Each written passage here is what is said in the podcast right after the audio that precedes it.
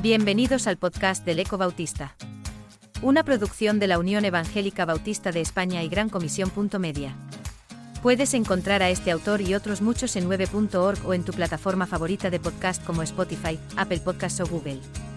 A continuación, Daniel Bañuls, director de El Eco Bautista, nos introducirá al material de la entrega de El Eco de septiembre del 2023. Dicen que si vuelves a casa tan feliz como te fuiste es que han sido unas buenas vacaciones.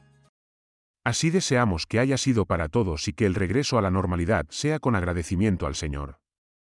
El Eco Bautista también regresa puntual en esta edición de otoño y abrimos con el artículo de nuestro presidente Donato Hernández que reflexiona, precisamente, sobre el regreso a las rutinas. Con su valor intrínseco. La reciente tragedia sucedida al sur de Marrakech también agrietó el corazón de Lola Calvo, que relata las diferentes reacciones ante este terremoto, incluida la bautista. Invitándonos, por supuesto, a la labor samaritana que se espera de nosotros. Ángel Martínez, desde la actualidad más emergente, nos conduce de nuevo a la nueva ética y filosofía que se deriva de la inteligencia artificial. Y aquí tenemos su segunda parte. Si buscamos un pastor bautista especialmente mediático e implicado socialmente tanto como para recibir un Nobel de la Paz, es muy probable que todos pensemos en Martin Luther King. Se han cumplido 60 años de su gran discurso, y a su figura dedica Ramón Sebastián su página. Continuamos con la serie de reflexiones con doble autor sobre nuestros principios bautistas. En esta ocasión David Dixon y Raquel Molina enseñan la importancia vertebral de la palabra de Dios y su inspiración en la vida del cristiano y las iglesias bautistas, y los debates sobre la misma que siguen apareciendo.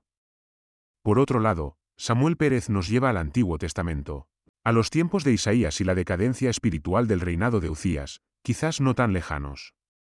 Como invitado internacional, desde la Convención Bautista de Nicaragua contamos con su anterior secretario general y actual vicerrector de su Universidad Politécnica, Tomás Tellez reflexiona sobre las amenazas escatológicas que nos empiezan a rodear en estos tiempos extraños. Modesto Palop, en un texto muy intimista, nos lleva a pensar en el llamamiento espiritual en el que sostenernos. Esa vocación que recibimos de lo alto para servirle y que, en su caso personal y pastoral, no entiende de edades ni jubilaciones.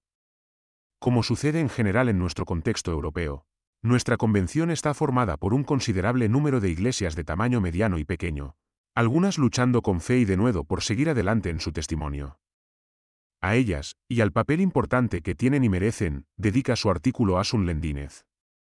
De nuevo dedicamos la portada de El Eco a una de las ciudades incluidas en el proyecto 15 para el 30, donde deseamos, oramos y trabajamos para cuanto antes tener presencia bautista.